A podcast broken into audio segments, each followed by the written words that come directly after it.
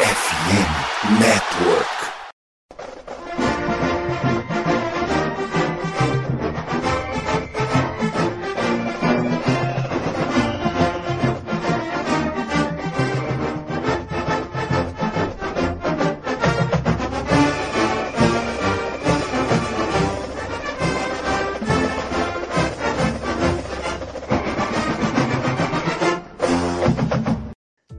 Amigos! Saudações, fãs de esporte! Saudações, fãs dos esportes universitários! Que grande prazer, que grande alegria, que grande satisfação! Estamos chegando mais uma semana com o meu, o seu e o nosso CollegeCast hoje, quarta-feira, dia 25 de outubro. São agora exatos 23 horas 38 minutos pelo horário de Brasília. A gente vem chegando para falar de semana 9 do College Football. Se você estava numa caverna isolada, talvez se você estivesse em coma, né? Se você ou simplesmente você não tá acompanhando o college esse ano, trabalho tá difícil, família tá complicado, tô sabendo. Sim, senhoras e senhores. Já estamos na semana 9. Daqui a alguns dias, literalmente, já tem o começo da definição dos times que irão jogar as finais de conferência, já tem definição dos times que vão estar no College Football Playoff Ranking, tá? Ele sai na semana 10. Então essa é uma das últimas oportunidades para as equipes que querem fazer statement para estar nesse ranking. Essa é uma das últimas oportunidades das equipes de provarem que merecem. E esse episódio número 136 chega para falar de semana 9. Uma semana que já começou, diga-se de passagem. Né? A gente já teve alguns jogos nesta noite de quarta-feira, inclusive, né? Ô, meu caro André Limas, muito boa noite. A gente tá chegando de volta. E a gente comentava aqui antes da gravação começar que a gente tinha um certo time aí que era o único sem vitórias na FBS, Sam Houston. Neste momento, final de terceiro período, Sam Houston tá vencendo o UTEP. Será que cai o último time que ainda tinha um zero no placar? Houston tá totalmente inverso do nosso Brasa. Nosso Brasa beisebol, claro, obviamente invicto. Quem não tá feliz, quem não tá comemorando, por favor, deixe de ser brasileiro imediatamente. Vá viver em outro lugar, não vista a camisa do Brasil em hipótese alguma. Dito isso tudo, até que enfim os ursinhos estão vencendo, né? Até que enfim, mas eu não vou zicar, vou esperar terminar o programa para poder dizer que eles venceram. Talvez o jogo só termine depois desse, dessa gravação.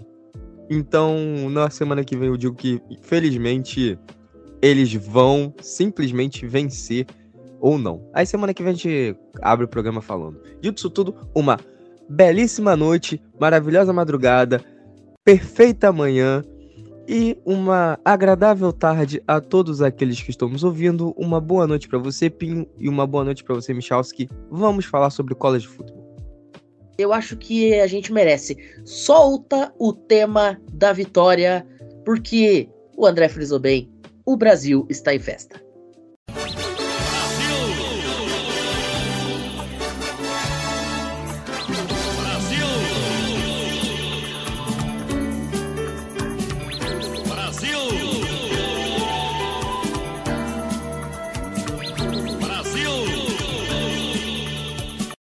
Diga-se de passagem, esse programa muito provavelmente está indo ao ar na sexta-feira. Não sei se você aí está me ouvindo na sexta-feira, mas nessa sexta-feira o Brasil joga a partida decisiva do quadrangular final do Campeonato Pan-Americano de Beisebol contra o México.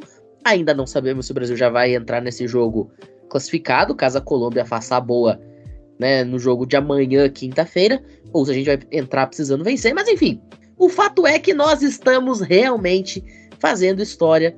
Já é a melhor campanha da história da seleção brasileira neste quesito. Já é, de fato, algo a se comemorar de forma absolutamente veemente.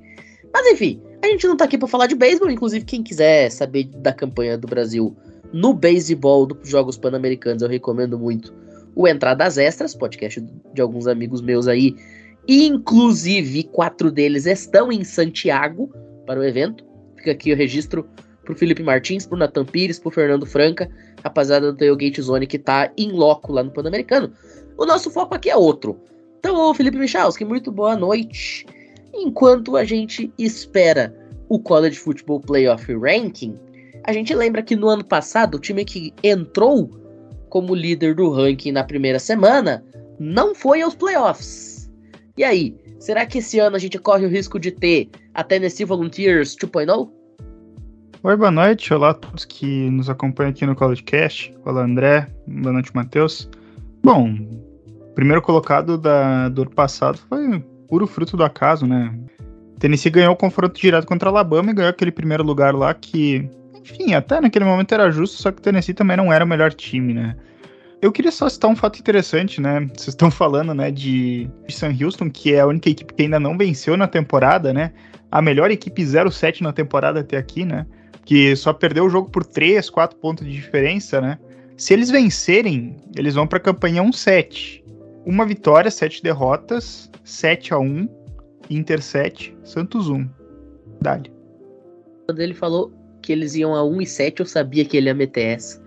Enfim, a gente já conseguiu nessa introdução falar de futebol americano, de beisebol, de futebol. Acho que chega, né? Logo depois da vinhetinha tem um bloquinho de recados, já já a gente tá de volta, não saiam daí.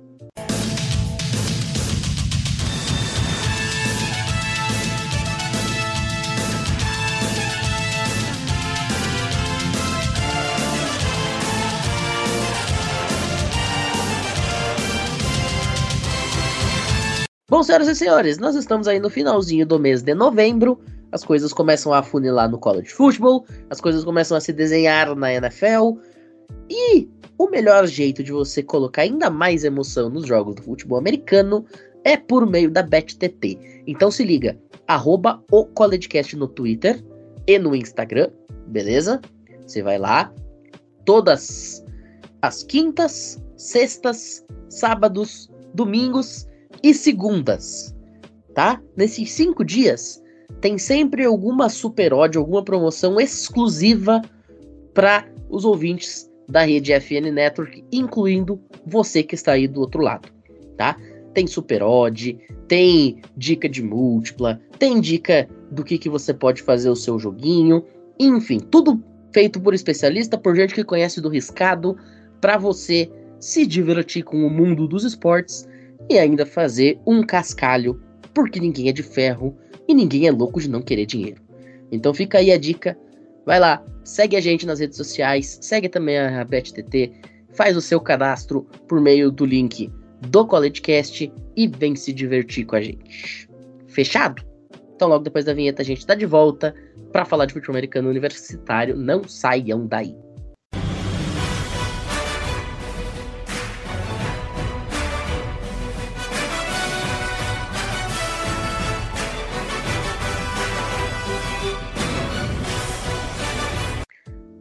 Bem, senhoras e senhores, a gente abre esse programa de hoje com uma viagem ao coração dos Estados Unidos, bem no meio, bem no meio, porque a gente tem um confronto de Big 12 para falar entre um time número 6 do país e um time não ranqueado.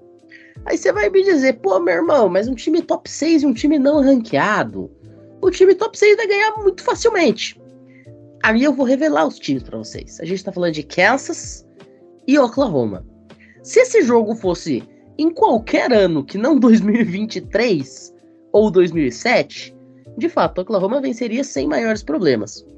Porém, a gente tá vendo um 2023 bastante esquisito, no sentido de que Oklahoma está realmente fazendo um ano sensacional, tá invicto, 100% de aproveitamento, 7 vitórias, nenhuma derrotas. Dylan Gabriel já com mais de 2 mil jardas passadas, 19 touchdowns e 3 interceptações na temporada. Um TD interception radio absolutamente fenomenal. Mas dito tudo isso, Oklahoma não empolga. Essa é a questão. Oklahoma vence, mas nem sempre convence. É bem verdade que teve aquele Red River Showdown, no qual venceu muito bem a equipe de Texas, né, por 34 a 30. O placar é um placar baixo, mas dado que Texas entra naquele jogo como o time número 3 do país, é um jogo absolutamente espantável, né, de a gente considerar. Teve também a vitória em Cincinnati, limitando Cincinnati a apenas seis pontos anotados. Teve agora essa vitória no último fim de semana contra a UCF. É bem verdade que sofreu e gemeu mais do que era esperado, mas ainda assim conseguiu a vitória. Então é um time que vem conseguindo superar os seus desafios. Por outro lado, você tem uma Kansas Jayhawks que tá fazendo a mesma coisa. Ok, tem derrota, beleza. É um time que nesse momento tá 5 e 2. Só que você olha para as estatísticas dessas derrotas, é uma derrota por uma posse de diferença para Oklahoma State jogando em Oklahoma, que é um lugar em que os Cowboys sempre são muito fortes e Kansas inclusive por muito pouco não chegou a conseguir a virada nesse jogo, a vitória nesse jogo. E a gente teve também a outra derrota de Kansas, foi exatamente para Texas Longhorns, que a gente esperava até que pudesse brigar eventualmente por uma vaga no College Football Playoff até perder o Red River Showdown. Ou seja, você tem de um lado um time que vence sem convencer e do outro lado um time que vence apesar de todos os desafios que enfrenta. Para não se estender demais e falar um pouquinho dos destaques, a gente vai ter um grande confronto de quarterbacks entre o Dylan Gabriel e o Bean, Jason Bean. E é um confronto que eu quero destacar porque você coloca frente a frente dois caras que não são exatamente as grandes flores do jardim do futebol americano universitário. Se antes da temporada você falasse que a gente estaria dando destaque a Dylan Gabriel e Jason Bean, provavelmente ninguém lhe acreditaria. Mas o que acontece em campo é um cenário completamente diferente. Ambos estão conseguindo levar os seus times até onde precisam para fazer campanhas positivas, campanhas já de bowl season, campanhas eventualmente até de bowls maiores, não apenas fazer figuração nos Gasparilha Bowl da vida. Então, a gente vai ter certamente um grande jogo na casa dos Jayhawks. Lembrando que no ano passado, Kansas conseguiu dar muitas dificuldades para Oklahoma, inclusive, salvo engano, Kansas até ganhou de Oklahoma no ano passado. Se eu não me engano, vocês aí podem me corrigir se eu estiver falando besteira. Então, eu prevejo uma vitória de Oklahoma aqui, mas o jogo não vai ser com essa moleza toda que o ranqueamento pode demonstrar. É isso, Michalski. Olha, eu tava olhando a questão da linha, né, até o calendário de Oklahoma. Esse jogo é um pouquinho traiçoeiro para Oklahoma, pelo aspecto de que na semana que vem tem jogo fora de casa contra Oklahoma State. Então, assim, é um jogo que talvez não dando tanta prioridade, talvez, quanto se deveria para um confronto desses, né? Contra uma Kansas que é um, que é um time emergente.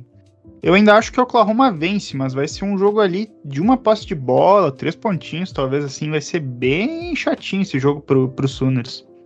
É isso. Tivemos um pequeno problema técnico com o André, daqui a pouquinho ele tá de volta. Mas enquanto isso, vamos dar uma passadinha aqui na BetTT pra gente ver os números do jogo. Porque ó, a gente falou que esse jogo vai ser muito equilibrado, né? Inclusive, senhoras e senhores do conselho, a gente pode relembrar que são duas equipes que têm ataques muito interessantes que fazem muitos pontos, né? A gente pode perceber, por exemplo, que nos últimos cinco jogos de Kansas, ela só foi limitada a menos do que 30 pontos contra a Texas Longhorns. E pelo lado de Oklahoma, nos últimos cinco jogos, sempre acima da casa dos 20 incluindo vitórias por 50 pontos contra Iowa State, 66 pontos anotados contra Tulsa. Então eu vou deixar aqui a minha sugestão é pro over-under.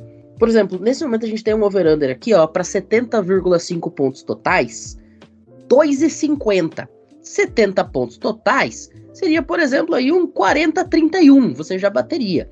É um placar que, dados os ataques poderosos das duas equipes, é bastante plausível, então fica aí a dica. Oklahoma e Texas acima de 70,5 pontos, 2,50.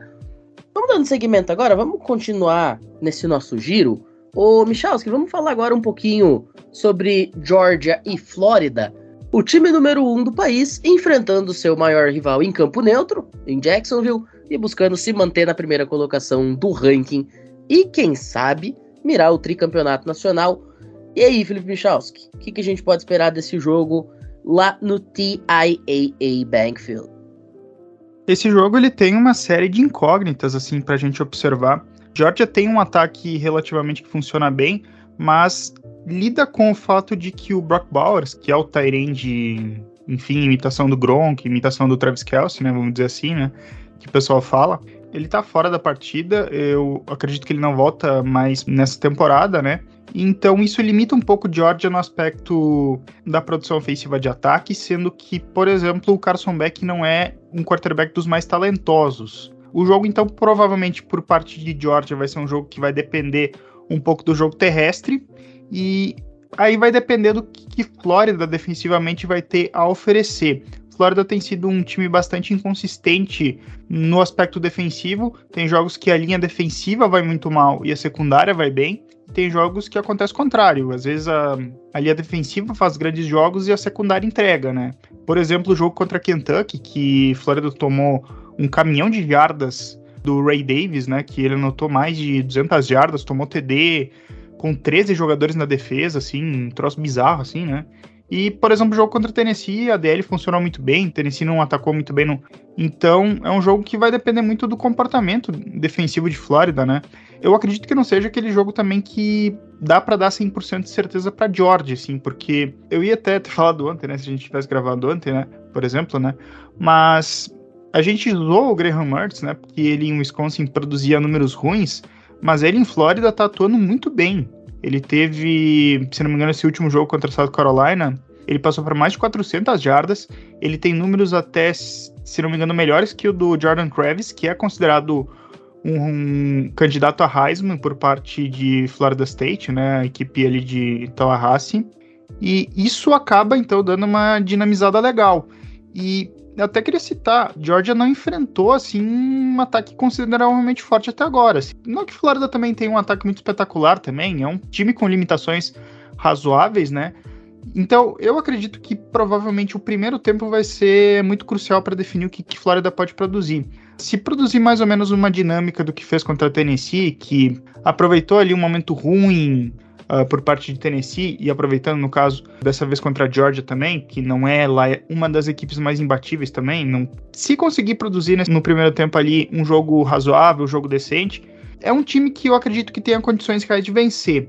Agora, eu acredito que não vai conseguir, assim, tipo, o Graham Mertz ele vai conseguir alguma coisa, mas no fim das contas Georgia vai equilibrar. E acho que no segundo tempo Georgia deslancha, vai ter um time melhor ali para conseguir se impor, vai desgastar a defesa de Flórida, que tem um bom nível até a página 3, né, digamos. Então, tem um favoritismo ali de um, umas três posses, se não me engano, por parte de Georgia. E eu acredito que vai ficar ali nos 10, 13 pontos a diferença, por aí, pra Georgia. André? Eu simplesmente não preciso dizer nada, né? Georgia, Georgia e Georgia. Flórida ele pode até tentar fazer alguma graça. É, o Graham Mertz ele pode até tentar fazer uma graça, tentar alguma coisa, principalmente o coordenador ofensivo, né, com playbook. Mas vai ser uma vitória tranquila de, de Georgia, número um do ranking. Posso fazer só um pequeno adendo assim de algumas coisas a se considerar? Uma questão que eu acho que pode talvez complicar o negócio ali é caso Georgia seja colocada em muitas situações que obriguem o Carson Beck a passar, tipo terceiro para nove, terceiro para oito, situações mais óbvias de passe. Ele não sendo o QB espetacular e não tendo o Brock Bowers como referência, pode complicar um pouco ali a situação. Quem sabe o negócio encaixa, mas aí é ter certeza, né? Perfeito.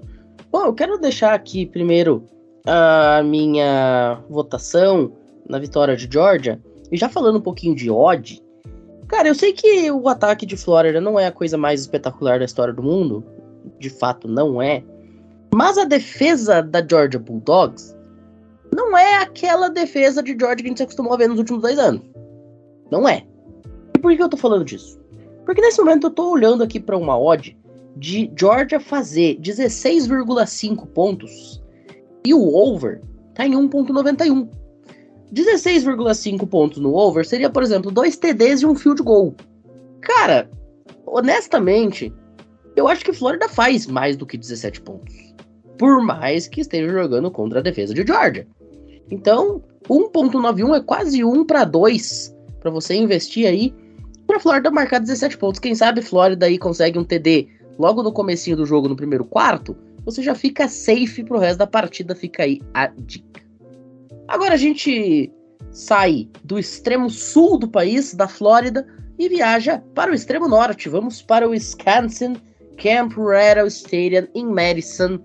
A gente tem um jogo que, com extrema dor no coração, eu irei comentar. Porque você coloca o 5 e 2, o Wisconsin contra o 7-0 o High State. Ah, vai ser um jogo equilibrado, né? Dois times positivos, o time que tem duas derrotas jogando em casa, diante da sua torcida, estádio lotado, 80 mil pessoas. Não, não tem nada disso. O Wisconsin vem com um time até o momento bastante decepcionante, para ser bem sincero. A gente esperava, e isso eu me incluo no papel de torcedor, a gente esperava uma Wisconsin muito mais ofensiva, dando muito mais trabalho para as defesas adversárias depois da contratação de Luke Fickle e o Chris Long. Não está acontecendo, o time simplesmente não consegue atacar. Tanner Mordecai não vem fazendo a temporada que a gente espera. Até agora, ele tem apenas três touchdowns passados no ano. Ele literalmente tem o mesmo número de touchdowns e de interceptações. Tá? Se lesionou na última partida, o Brandon Locke acabou tendo que fazer o start contra Illinois e jogar metade do jogo contra a Iowa Hawkeyes. Inclusive contra a Iowa, foi uma derrota no Camp Rattle Stadium, anotando 6 pontos. Tomou de 15 a 6. Para uma Iowa que chegou em um determinado momento a ter duas jardas de avanço ofensivo em um tempo. A Iowa ficou aproximadamente 20 minutos rodados no relógio com duas jardas de avanço ofensivo. E mesmo assim, o Wisconsin perdeu esse jogo. O jogo contra Illinois pode ter sido até um sopro. O próprio Luke Fickle falou em entrevista coletiva que foi a primeira vez que ele viu essa equipe ser resiliente a ponto de batalhar para estar de volta em um jogo. Mas só resiliência não basta para vencer o High State. Precisa também ter muito talento. E isso o Wisconsin peca. O talento ofensivo é muito baixo. O Braylon Allen não está conseguindo ser o Braylon Allen que a gente se acostumou a ver em anos anteriores, até porque, como é um ataque unidimensional, fica muito óbvio que a bola vai ser sempre na mão dele.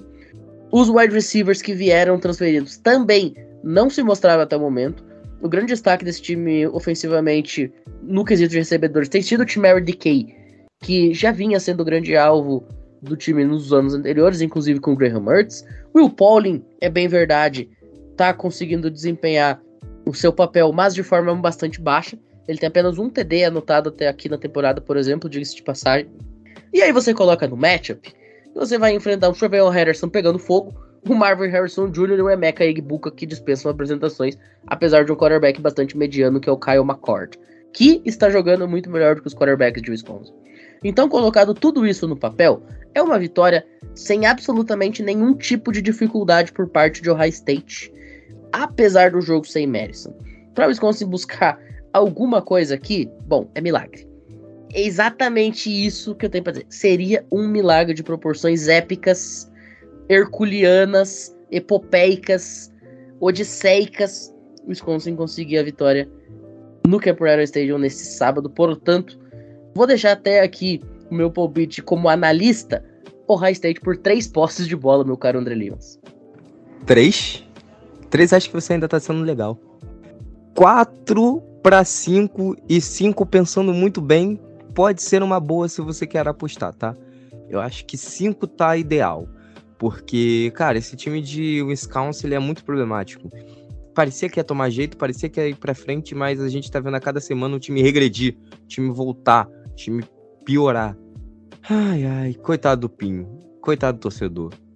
Mas tá tudo bem, Pinho, eu entendo a sua dor. Eu torci pro Vasco em 2020, torci pro New York Jets em 2020. Foram anos terríveis na minha vida. Torcedor descalce, eu sei a sua dor. Dito isso, quatro posses para cinco. Misha? Pinha, outra hora tu me manda um papel pra eu assinar embaixo o, o, é, tudo isso que tu disse, né, no caso. Mas tá, falando sério. É, eu acho estranho que a gente tava falando, ah, Ohio State 7-0, Wisconsin 5-2. Todos os confrontos que a gente falou até agora são entre time 7-0 e 5-2, né? É que é início de projeto, assim, tipo.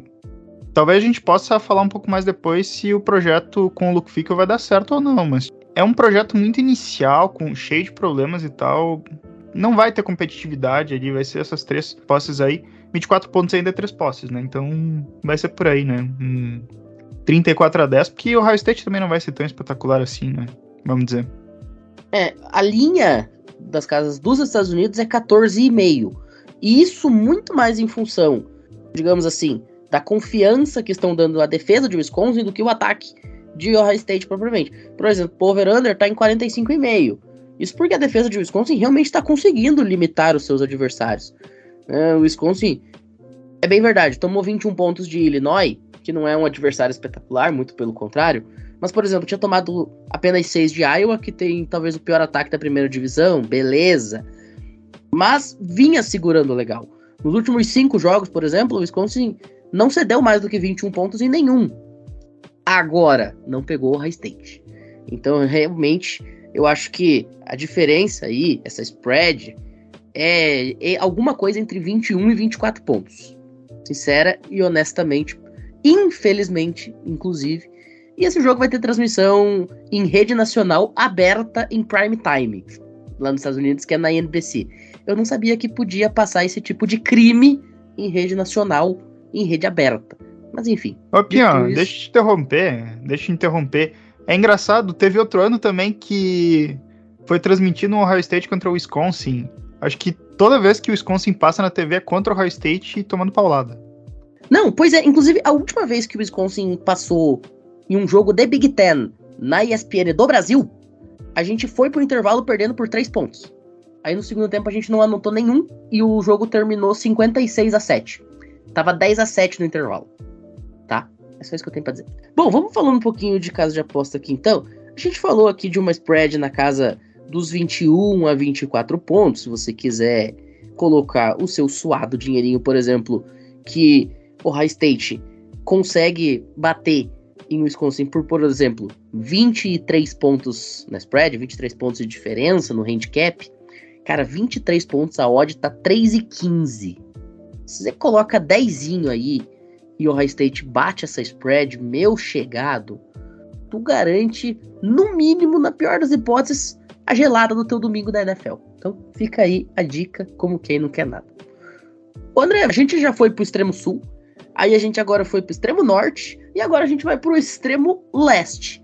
Wake Forest recebendo lá na Carolina do Norte a equipe da Florida State Seminoles, número 4 do país, buscando confirmar a sua vaga no College Football Playoffs nas próximas semanas. É isso, Pinho. Nós estamos falando de Florida State. Por enquanto, 7-0, quarto do ranking contra Wake Forest. A galerinha da Floresta, que tá 4-3, não tá ranqueada. Primeiramente, vou iniciar falando sobre a nossa FSU, né, o Florida State. 38 a 20 em Duck no seu último jogo. Jordan Travis jogou muito bem, mesmo tendo uma pick six, conseguiu não ser tão pressionado assim. Teve 10 corridas ali, algumas corridas foram desenhadas para ele, outras foi porque a pressão estava chegando, mas como falei, não foi tão pressionado quanto parece. Entanto que ele jogou de maneira tranquila, de 36 tentativas de passe, foram 27 passes completos, e ainda teve um TD corrido, tá? Jogou bem, o jogo foi bem controlado pelo ataque, lembrando que os running backs, junto com o Jordan Travis também, tiveram 32 carregadas, para 152 jardas e 2 TDs. A defesa não foi tão bem assim, ela não conseguiu sex, ela conseguiu quatro só tackle for loss, uma interceptação, mas não foi lá aquelas maravilhas. O Riley Leonard, ele jogou de maneira até que tranquila, conseguiu fazer seu jogo, no tanto que Duck fez 20 pontos ainda.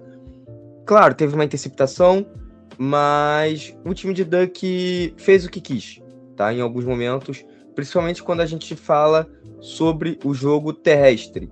Eles correram 35 vezes e ganharam 197 jardas, quase 200 jardas. Isso não pode acontecer.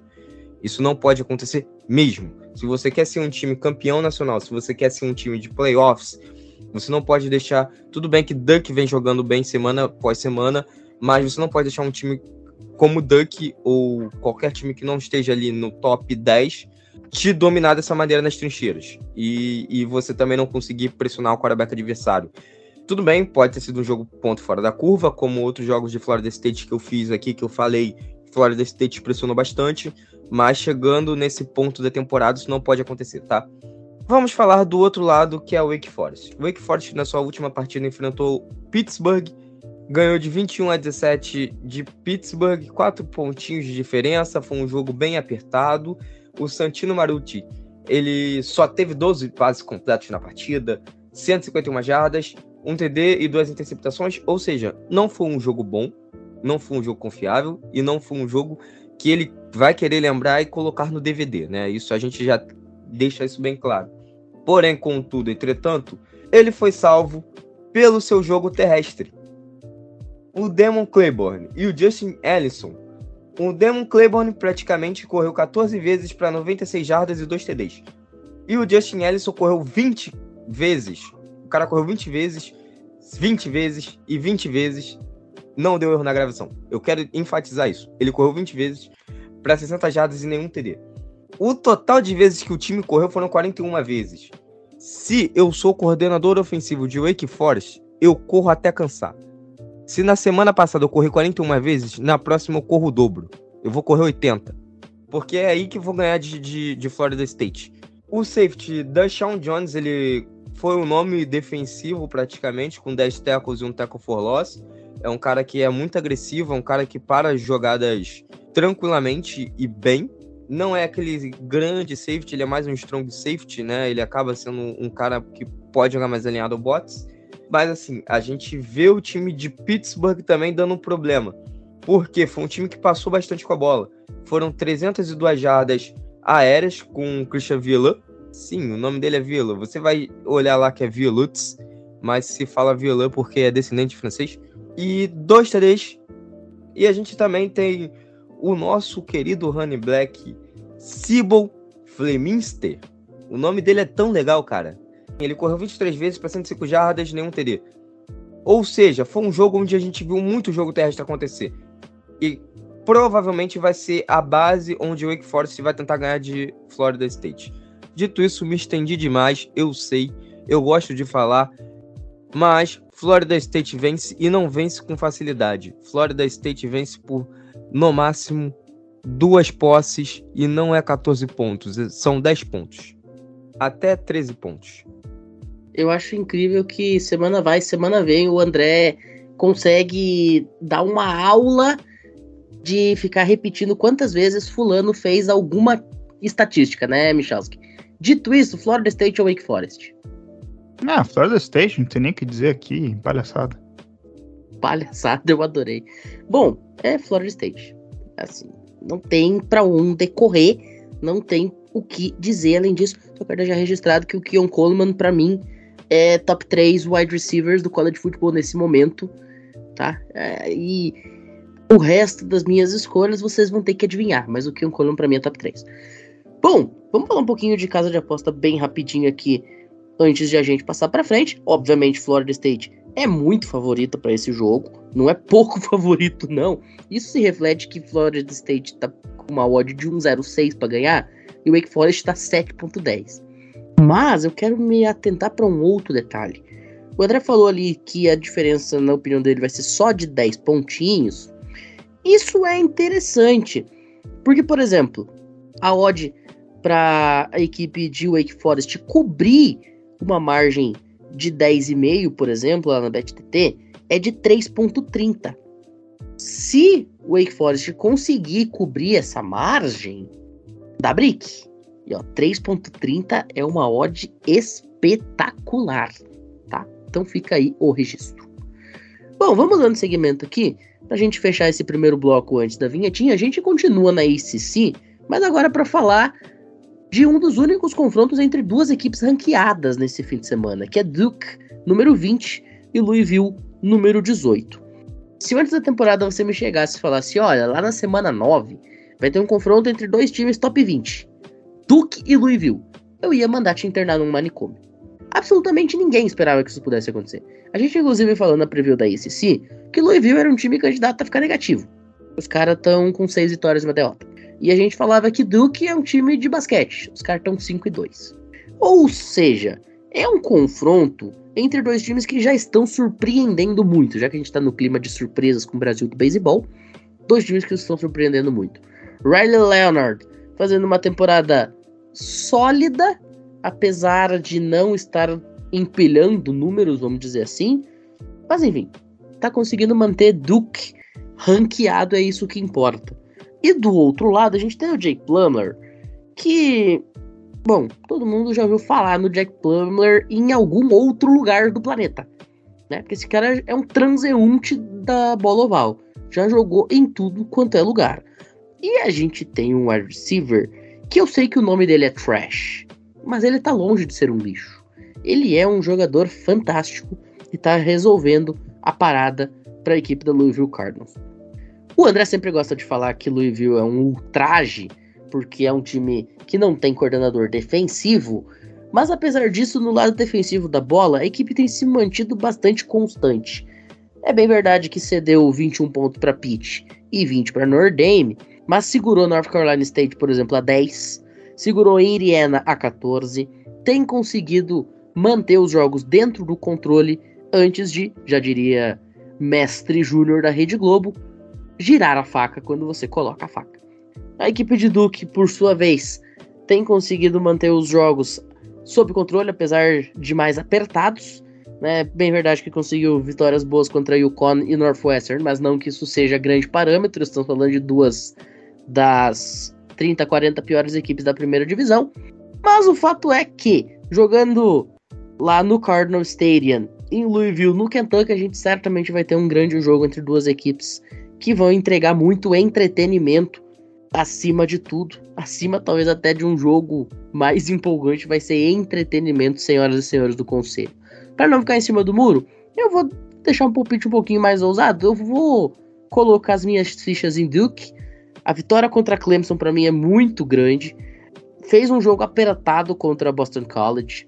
Fez um jogo relativamente interessante contra Notre Dame, apesar de Louisville ter vencido o Notre Dame, mas eu acho que o peso dos jogos de Duke até o momento é um pouco maior do que o peso dos jogos de Louisville. Você concorda comigo, André? Concordo, né? O, o peso dos jogos de, de Duck são bem maiores, no tanto que Duck enfrentou adversários mais difíceis, mas Louisville até que vem jogando bem. Calou minha boca, queimou minha língua, mas o time de Duck é bem mais organizado, é bem mais legal de se assistir. E é aquilo, eu vou sustentar a minha, o meu argumento até o final. Não tem coordenador ofensivo, vai ter a minha secação sim. Duck vence e vence por uma posse. Misha?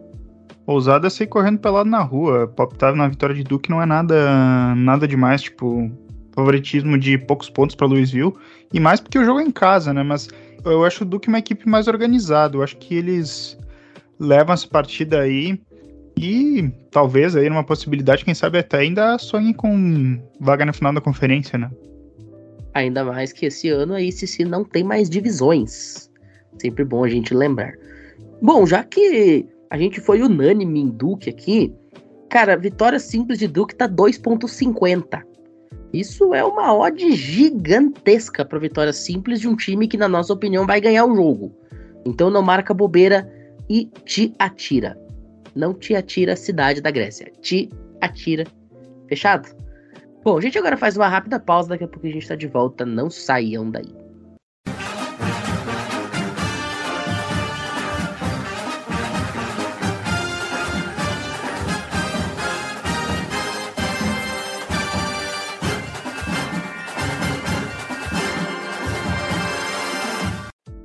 De volta para o segundo bloco. André, para a gente abrir esse segundo bloco, quando eu fechei o primeiro, eu falei de uma excelente odd de Duke 2.50 para vencer a Louisville Cardinals.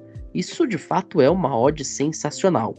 Porém, a gente separou a número 11 Oregon State indo até o Arizona para ser a super odd da semana parceria College Cast, FN Network e BetTT. Isto porque a gente tem um over de 60 pontos pagando 2,23 no início da semana. E essa odd ela vai receber aquele up que só a BetTT sabe fazer. Logo logo a gente divulga aí pra galera quanto que vai estar tá e como faz para aproveitar. Mas por que, que a gente está colocando um over de 60 pontos? E a gente tem dois quarterbacks que estão jogando muita bola. O DJ Galilei se encontrou jogando de laranja e preto. E o Jaden DeLaura que você conhece muito bem, também tá jogando muito bem lá no Arizona. De forma incrível, diga-se de passagem. E aí, cara, tiroteio, mas não daquele tipo que tem no Rio de Janeiro, tiroteio do jeito bom, com muito ponto, em um jogo de futebol americano, é a nossa garantia para sabadão, não é isso? Cara, respeita o meu Rio de Janeiro. Oregon State, número 11 do país, seis vitórias, uma derrota, contra Arizona, não ranqueada, quatro vitórias e três derrotas. Hum. Oregon State na última semana venceu por 36 a 24 e o CLA, cara, vencer os ursinhos de Los Angeles não tem graça nenhuma, né? É um adversário muito fraco. Mas o nosso querido DJ Galilei também não fez uma bela partida. Simplesmente pressionado, não foi muito preciso durante o jogo, não deu nenhuma convicção nos seus passes, mas ainda assim conseguiu 266 jardas. O que isso significa? Nada. Dois passes para TDs, o que isso significa? Bom, dois passes para TDs, 14 pontos, né? Se ainda foi a conversão de extra point que aconteceu. Mas assim, nós vemos que o Damian Martinez carregou o ataque.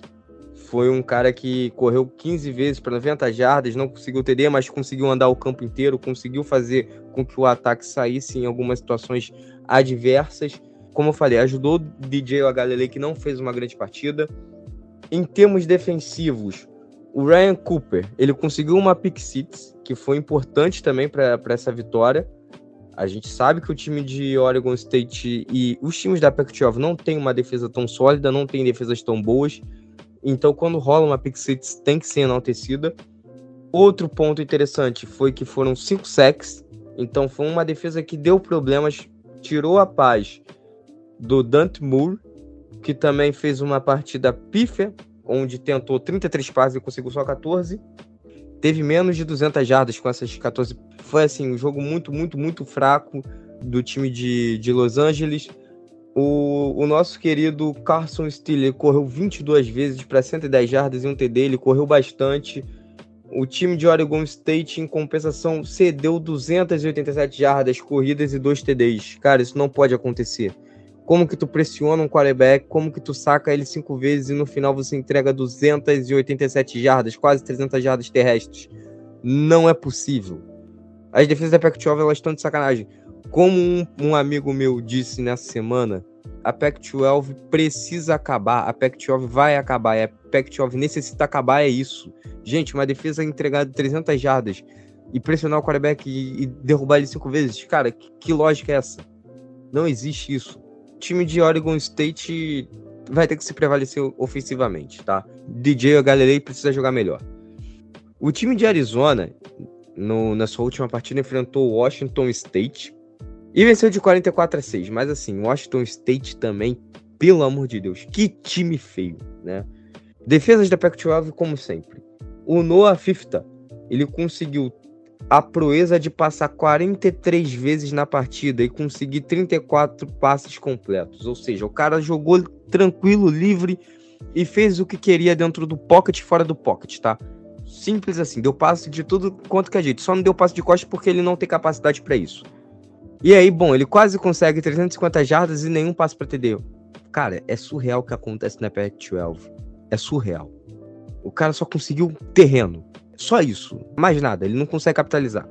E aí nós temos o Jonah Coleman, o running back. Cara, ele conseguiu a proeza de ser o cara que teve mais recepção no time, com quatro recepções. Teve 11 carregadas. Arizona, ele dominou o time de, de Washington State de tal maneira que o running back ele consegue ter as melhores estatísticas, tanto correndo quanto passando. O time de Washington State ele foi dominado pelo time de, de Arizona. Só que o time de Arizona ele é inconstante. Uma semana ele joga bem, outra semana ele joga mal como na última semana ele jogou bem, ele vai ser triturado pelo time de Oregon State, tá? Já vai anotando aí. Oregon State vence e vence bem. Duas posses. Misha? Eu acho que esse time de Arizona ele não é desprezível, assim.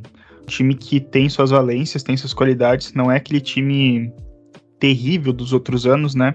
Dito isso, aposto na vitória de Oregon State por umas duas posses e espero um bom desempenho do Uia Galilei, porque eu tenho ele no Fantasy do College. É, eu inclusive esqueci de escalar meu time do Fantasy na semana passada. Fiquei com três jogadores de bye, inclusive o quarterback Dar Sanders. Grande momento. Bom, eu vou também com o Oregon State. Eu queria muito ver o Jerry Delora fazer do crime aqui, cara. Simplesmente porque, poxa, é Arizona. Alguém consegue ser anti-Arizona Wildcats? Impossível. É o time mais simpático possível. Os caras ficaram dois anos sem conseguir ganhar um jogo na Pac-12. Mas enfim, eu acho que não tem nenhuma chance, honestamente, de Arizona fazer um crime. Então, vamos de Oregon State. Ó. Posso Oi. só fazer um pequeno adendo? Hum. O André falou da baixa qualidade das defesas da Pac-12 e que por isso a Pac-12 deveria acabar. E que a gente diz da Big 12 então, André?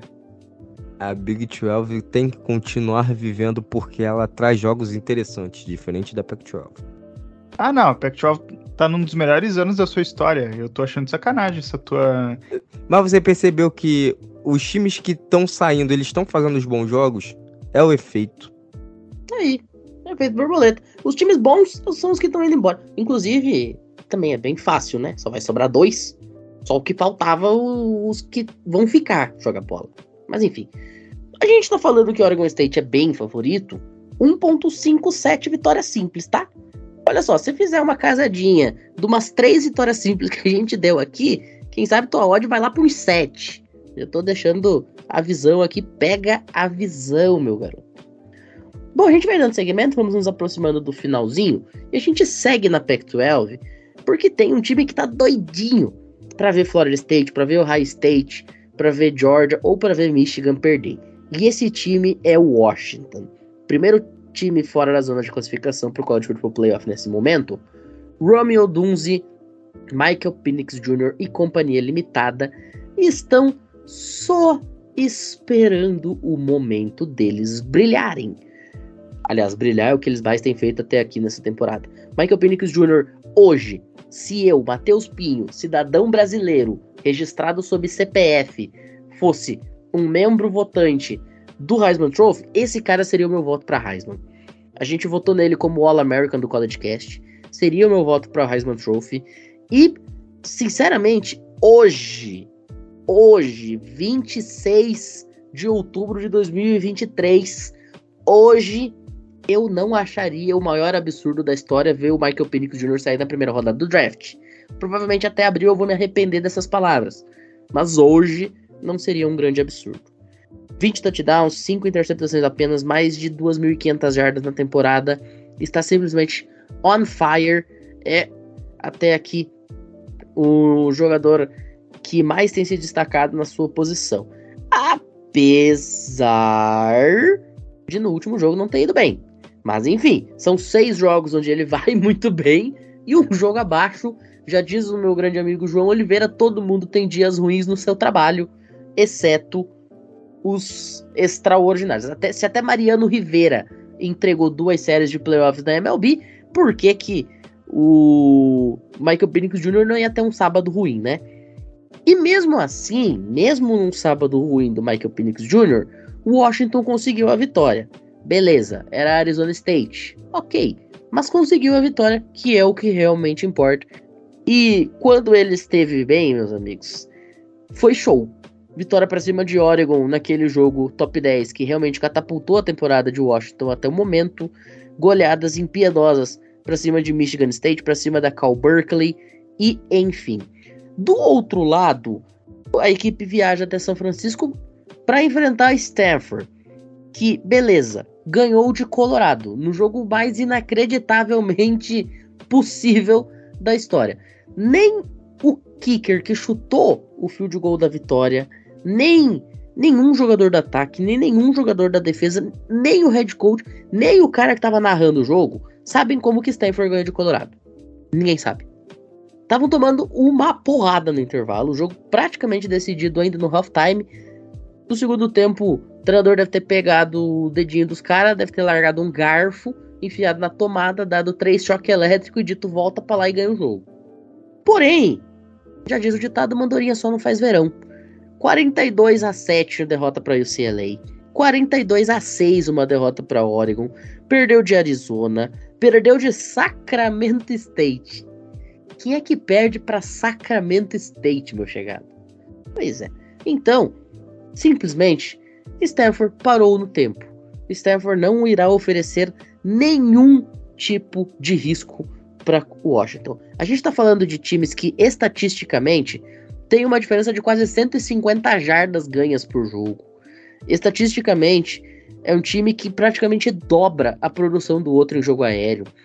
É um time que tem mais ou menos um terço a menos de jardas cedidas em relação ao seu oponente.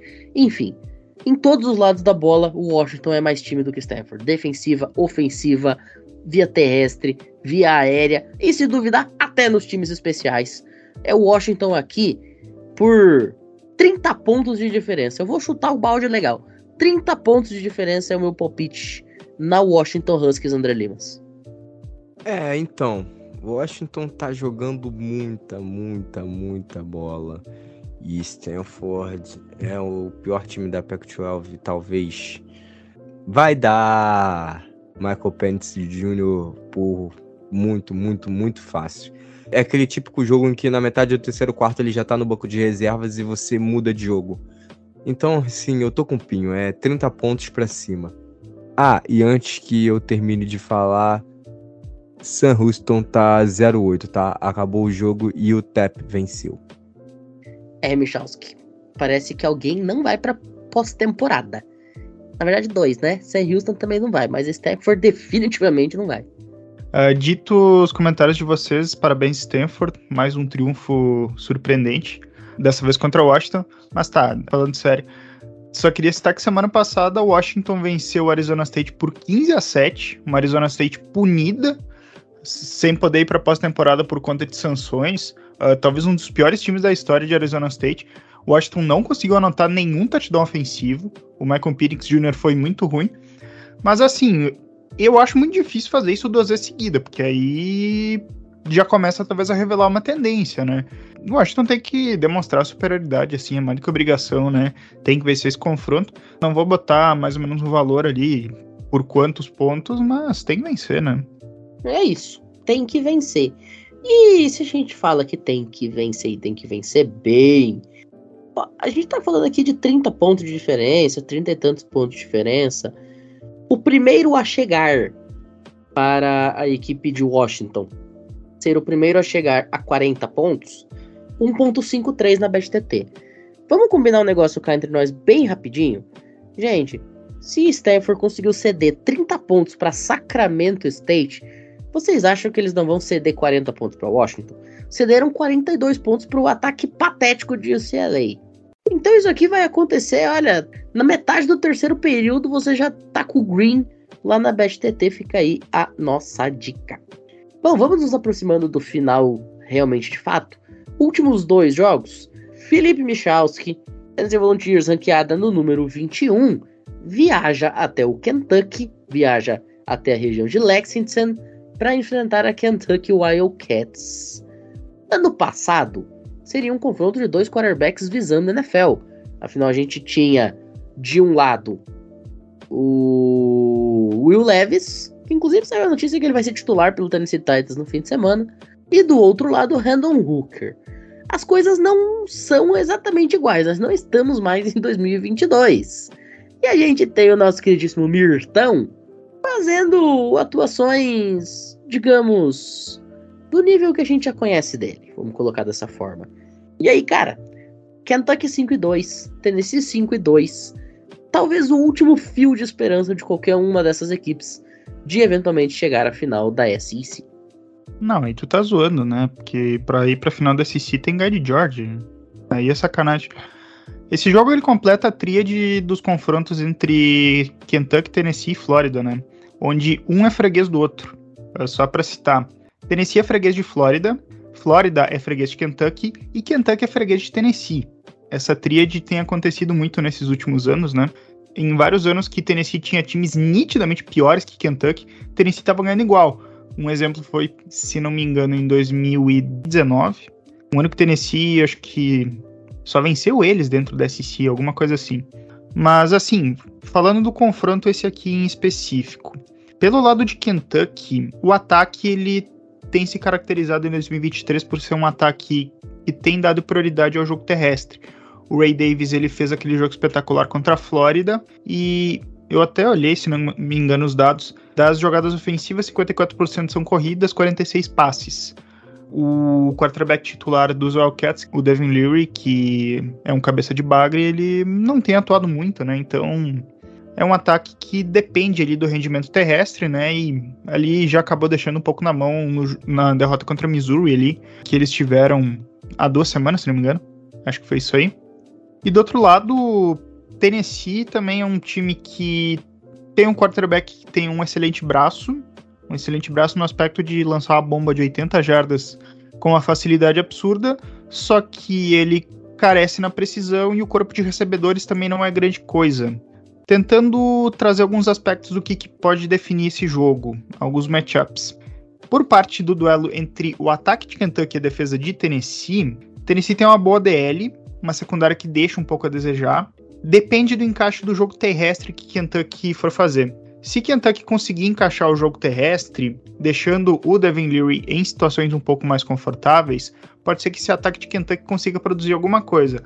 Agora, se isso não acontecer e o Devin Leary começar a ser obrigado a passar em situações um pouco mais complicadas, podemos ter alguns turnovers ali. E isso definitivamente pode ser crucial numa partida como essa, que é uma partida que tem bastante equilíbrio. Kentucky não é um time desprezível. Tennessee também não é um time desprezível, mas está abaixo do que foi ano passado, por exemplo, né? E do outro lado, Tennessee tem que lidar com o seguinte aspecto.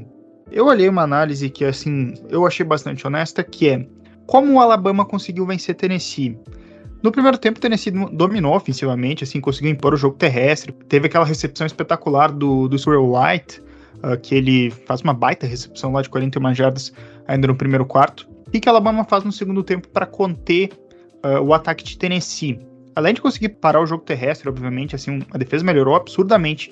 O grande problema de Tennessee é que Tennessee não tem outro grande recebedor para além do Squirrel White. Então ficou o seguinte: se Tennessee quisesse ganhar, por exemplo, de Alabama, esses matchups que os outros recebedores teriam contra os defensores de Alabama, como o Ramel Keaton, o Chase Nimrod, que são nomes até meio difíceis de pronunciar, eles teriam que ganhar esses matchups, eles não ganharam.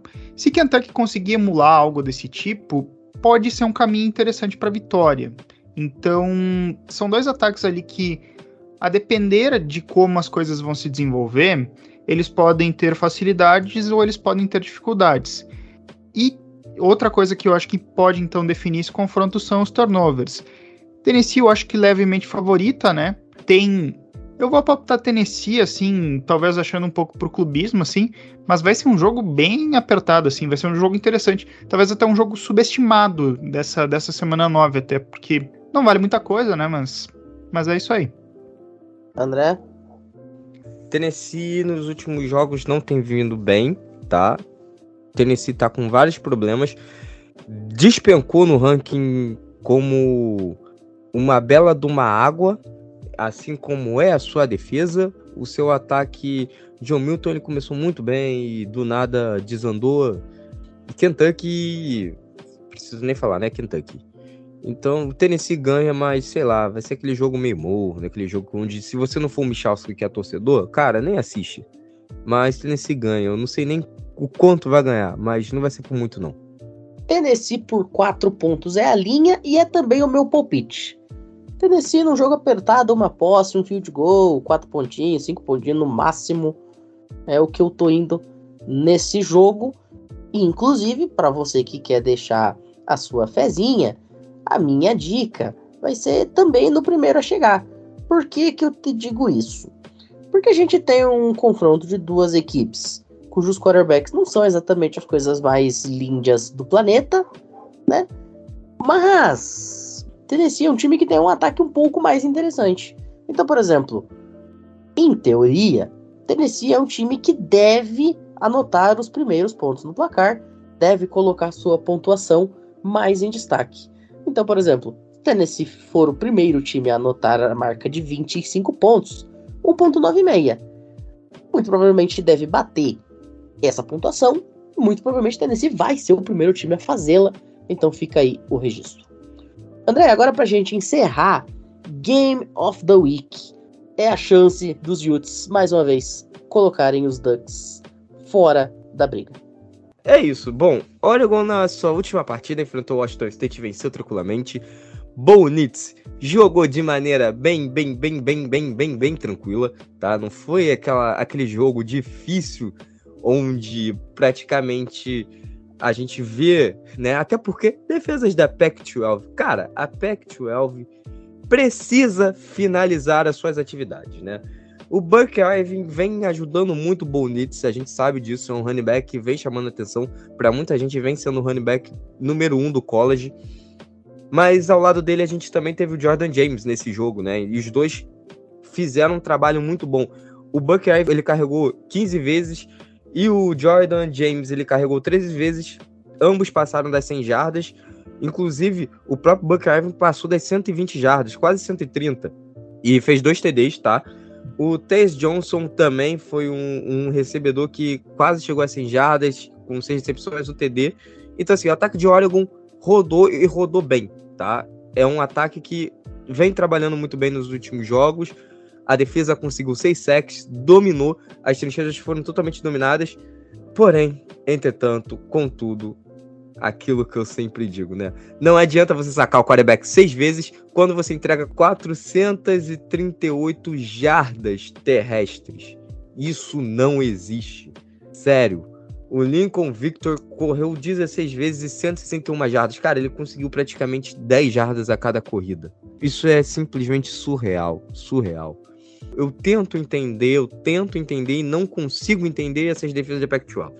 E aí, bom, do outro lado a gente tem Utah, nossa querida Utah Utes, vencendo USC por dois pontos, onde o Bryson Burns ele não fez um jogo nada bom, mas ainda assim, aí, como eu digo, as estatísticas no college elas são muito escrachadas, muito crachada principalmente, elas explodem muito fácil. Ele só teve 14 passos completos, mas teve 235 jardas, 3 passos para TD e uma interceptação. Cara, como que um cara com 14 passos completos consegue ter essa quantidade de, de, de, estatística? É muito crachado, sabe? É muito fácil você conseguir estatísticas. É por isso que eu venho com estatística aqui, só que eu, eu uso isso porque tem gente que gosta, né? Já teve já gente que veio no meu privado falar sobre isso. Eu, particularmente, digo: estatística é mentirosa. Isso é mentiroso, ele não fez um grande jogo, ele foi salvo por recebedores. E pelo seu running back, o Jack Jackson, 26 carregadas. Cara, ele correu até cansar. Entregaram a bola no peito dele até cansar. Por quê? Porque o Bryson Bendis não estava conseguindo fazer um bom jogo. Outro cara também que salvou a, a, as costas do seu quarterback foi o Sione Vaiki, né? Que é um wide receiver, cinco recepções e, como falei, explode. Explode muito fácil, né? Cinco recepções para 150 jardas e dois TDs. Cara, é muito fácil você explodir estatística, ainda mais quando você enfrenta uma defesa fraca como o USC. A defesa de Utah conseguiu três sacks, pressionou bastante o Caleb Williams, o Caleb Williams jogou mal de novo, perdeu e perdeu jogando mal. Bom, dito isso tudo, vitória de Oregon para cima de Utah. Oregon continua sendo um bom time e continua vencendo. E Utah, infelizmente, perderá e vai cair um pouco no ranking.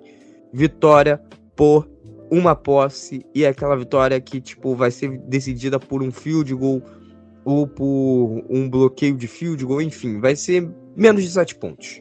Pode apostar nisso daí que vai dar bom. Vai dar green. Michalski. Cara, eu vou apostar em Oregon por um motivo até um pouco mais simples. O Utah tá completamente desfalcado, não era nem para ter vencido o USC. O que o técnico de Utah tá fazendo é algo hercúleo, assim, algo espetacular. Só que Oregon é um time melhor, assim, mesmo o duelo sendo fora de casa, eu acho que vai dar Oregon por umas duas posses. Vou palpitar dessa maneira. Eu vou de Oregon também. Acho que alguma coisa entre 6 e 10 pontos, exatamente pela questão dos desfalques. Você tá sem o seu quarterback principal, você tá com um time muito quebrado, você tá com peças faltando na defesa, você tá com peças faltando em várias posições do ataque. Fica muito difícil você enfrentar um time que até Outro dia era top 10 do país e ainda é um top 10 do país. Caiu um pouquinho, mas continua ali. Então, realmente fica muito complicado. Vitória de Oregon em Salt Lake City para exorcizar o fantasma que tem sido a Utah Utes na vida dos Ducks em anos recentes. Inclusive, para quem, assim como a gente, tá indo de Oregon Ducks, fica aqui uma dicasinha bastante interessante, que é o seguinte: se Oregon fizer mais do que 27,5 pontos, ou seja, fizer a partir de 28 pontos, 1.91. Tá bastante legal. 1.91 para Oregon fazer 28 pontos nessa defesa toda remendada de Utah. Fica aí a dica do College Cast.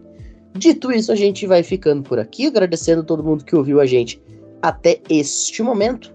André, muito obrigado, muito boa noite, até a próxima.